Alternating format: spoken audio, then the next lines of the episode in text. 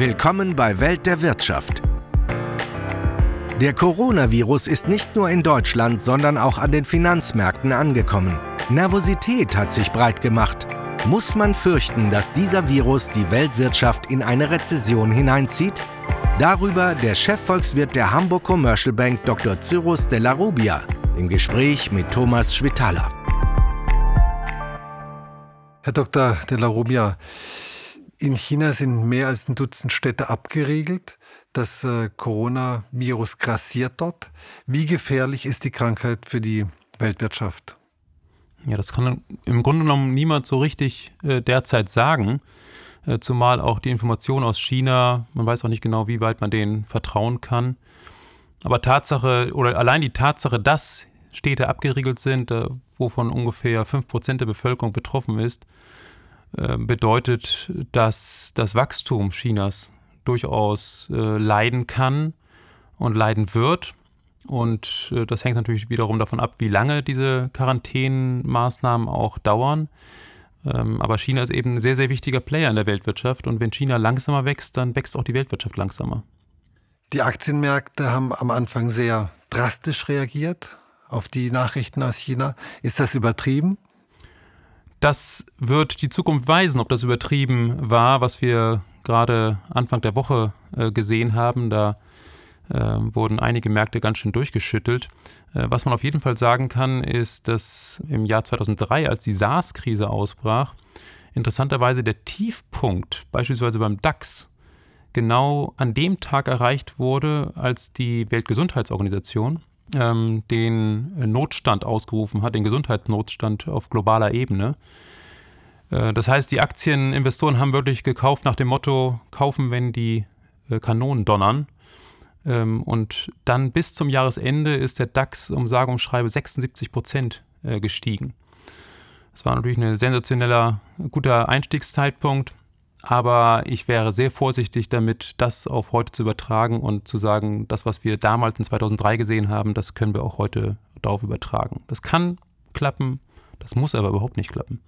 Kann man denn äh, die SARS-Krise 2003 mit Corona jetzt vergleichen? Die Bedeutung Chinas ist ja ungleich höher mittlerweile. Genau, das ist, glaube ich, der große Unterschied zu, zu damals. Ähm, 2003 äh, hat China einen eine Wirtschaftsleistung erbracht, die etwa 5% der weltwirtschaftlichen Wirtschaftsleistung entsprach und heute sind es knapp 20 Prozent. Damit ist die Bedeutung ungleich höher und das spiegelt sich dann auch entsprechend wieder in, in einer viel größeren Abhängigkeit von Volkswirtschaften ähm, gegenüber China. Nehmen wir mal beispielsweise Deutschland. Deutschland äh, führte damals 0,7 Prozent seiner Wirtschaftsleistung nach China aus. Also Güter im Gegenwert von 0,7 Prozent der deutschen Wirtschaftsleistung. Heute sind es 2 Prozent, also mehr als doppelt so viel. Und äh, das bedeutet äh, entsprechend, dass wenn das Wachstum sich in China abschwächt, dass auch deutsche Unternehmen davon sehr viel stärker betroffen sind. Dazu kommen noch viele Unternehmen, die vor Ort tätig sind und deren Gewinne auch wichtig sind für die Gesundheit der deutschen Unternehmen. Wie wichtig ist China als Handelspartner für Deutschland? China ähm, steht da an erster Stelle und danach kommen USA, äh, Großbritannien und Frankreich. Das heißt aber, China ist ein unglaublich wichtiger Markt für Deutschland. Ja, also das, das ist so und äh, man muss gleichzeitig dazu sagen, dass Deutschland ein, ein sehr geografisch sehr diversifiziertes Portfolio an, an Exportländern hat und äh, keines dieser Spitzendestinationen ähm, mehr als 10 Prozent der Waren Deutschlands abnimmt. Ähm, dennoch äh, ganz klar, China ähm, hat da eine, eine, sehr herausragende Bedeutung. Wir sehen, dass in China, praktisch also am anderen Ende der Welt, eine Krankheit ausbricht und die gesamte Wirtschaft in Europa, aber auch weltweit gerät ins Stottern. Ist das nicht ein Zeichen dafür, dass die globalisierte Ökonomie mittlerweile unglaublich verwundbar geworden ist? Also ich würde das, was Sie jetzt in der Frage formuliert haben, noch etwas relativieren. Ähm, wir haben an den Aktienmärkten äh, einen Tag Turbulenzen gesehen. Äh, wir haben ein insgesamt ohnehin etwas langsameres Wachstum, aber man kann noch nicht wirklich feststellen, dass äh, Investitionstätigkeit oder Konsum oder dergleichen tatsächlich in Reaktion auf das Coronavirus da gelitten hat. Die Befürchtung ist da, dass es so kommen könnte, ähm, aber von den Fakten her können wir das noch nicht sehen. Ähm, aber natürlich, die Welt ist sehr ähm, ja, sehr globalisiert. Die äh, Wertschöpfungsketten der Unternehmen sind über die ganze Welt verbreitet und wenn da ein Glied rausfällt, dann bereitet das den Unternehmen Probleme. Und gleichzeitig aber wiederum ist es auch so, dass die Unternehmen durchaus Erfahrung mit solchen ähm, Unterbrechungen ihrer Wertschöpfungsketten haben und die Abhängigkeit äh, davon auch durchaus abgebaut haben, indem sie beispielsweise zwei oder drei Lieferanten für ein oder dasselbe Teil ja, äh, haben und äh, auf diese Weise auch Störungen abfedern können. Wenn man es zusammenfasst, das Coronavirus ist eine, ein großer Störfaktor für die Weltwirtschaft. Grund zur Beunruhigung ja, Grund zur Panik nein. Würden Sie dem zustimmen? Ja, also äh, Panik ist sicherlich da nicht angebracht. Äh, da müsste wahrscheinlich auch, so sagen es zumindest Mediziner, die Rate der Verbreitung auch wesentlich höher sein, als das äh, derzeit der Fall ist. Ähm, aber es ist einfach sehr viel Unsicherheit im Markt und insofern kann man sich auch nicht einfach zurücklehnen und sagen, das wird schon vorbeiziehen, sondern man muss das sehr, sehr sorgfältig beobachten. Lassen Sie uns mal den Blick zurück nach Europa richten.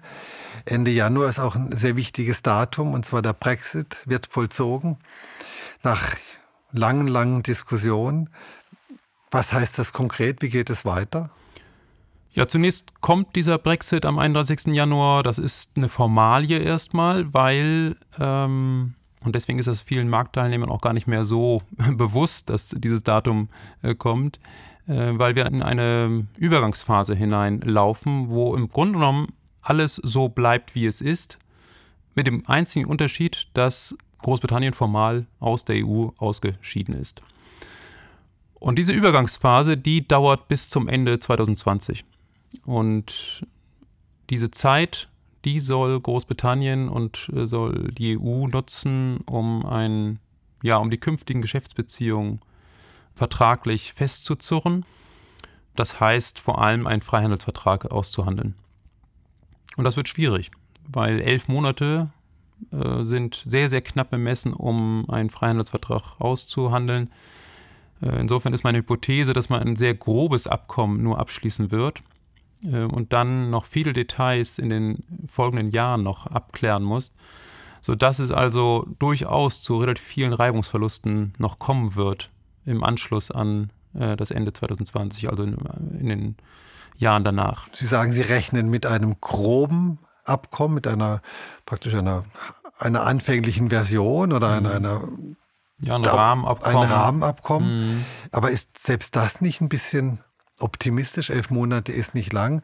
Manche Handelsabkommen haben Jahrzehnte gebraucht, bis sie endlich nicht nur ausverhandelt waren, sondern auch ratifiziert waren. Mhm. Es hängt auch von dem Detailgrad ab und der Bereitschaft auch der EU auch äh, ein, ein so grobes und unfertiges Abkommen letztendlich auch äh, sich darauf einzulassen. Die andere Variante, die auch möglich ist, dass am Ende äh, des Jahres beide Parteien beschließen, nein, wir verlängern nochmal die Verhandlungsphase und äh, werden dann aber irgendwann, vielleicht ein Jahr später, zwei Jahre kann man auf jeden Fall verlängern, das ist formal so festgelegt, werden dann also ein umfassendes Abkommen abschließen, was wirklich auch langfristig tragfähig ist. Wenn es soweit kommt, äh, Boris Johnson hat ja äh, gesetzlich sogar festgelegt, dass es eine solche Verlängerung nicht geben soll. Aber Gesetze lassen sich ändern. Und ich glaube, er würde nicht viel gewinnen, wenn er diesen Ausstieg aus der EU ohne Vertrag wirklich übers Knie bricht. Das äh, wird ihm nur Stimmen kosten. Und von daher rechne ich damit entweder also Verlängerung oder ein grobes äh, Rahmenabkommen, auf das sich die EU einlässt. Viele haben ja geglaubt, wenn der Brexit erstmal beschlossen ist, herrscht auch Klarheit. Aber wenn ich Sie richtig verstehe, herrscht überhaupt keine Klarheit, weil völlig unklar ist, was für ein Handelsabkommen da kommt. Korrekt, das, das ist so. Ähm, man rechnet damit, dass äh, ein Freihandelsabkommen la Kanada zustande kommt. Aber das wird sicherlich nicht am Ende des Jahres schon dastehen, weil das zu umfassend, zu detailliert ist. Mm, und insofern hat man so eine bestimmte Vorstellung einer Richtung, aber nicht wirklich äh, die konkrete Ausgestaltung. Aber wenn die Verhandlungen erst beginnen, könnte man auch sagen, nach wie vor ist ein harter Brexit möglich? Theoretisch ist das auch eine Variante, ganz klar, dass Boris Johnson äh, und seine Regierung am Ende des Jahres sich tatsächlich ähm, stur stellen und sagen, entweder Abkommen jetzt so, wie wir es vorschlagen, oder gar nicht. Dann fällt äh, Großbritannien auf das Vertragsniveau der Welthandelsorganisation zurück. Ähm, das ist ähm, gleichbedeutend tatsächlich mit einem harten Brexit, weil das den Handel sowohl von Gütern als auch Dienstleistungen erheblich erschwert. Das wird aber auch Großbritannien am Ende nicht wollen. Aber tatsächlich, es ist immer noch ein Szenario, was auch möglich ist. Wie wahrscheinlich ist das Szenario? Ich würde es unter 5% ansetzen. Das war Welt der Wirtschaft. Dr. Cyrus Della Rubia, Chefvolkswirt der Hamburg Commercial Bank, im Gespräch mit Thomas Schwitaler.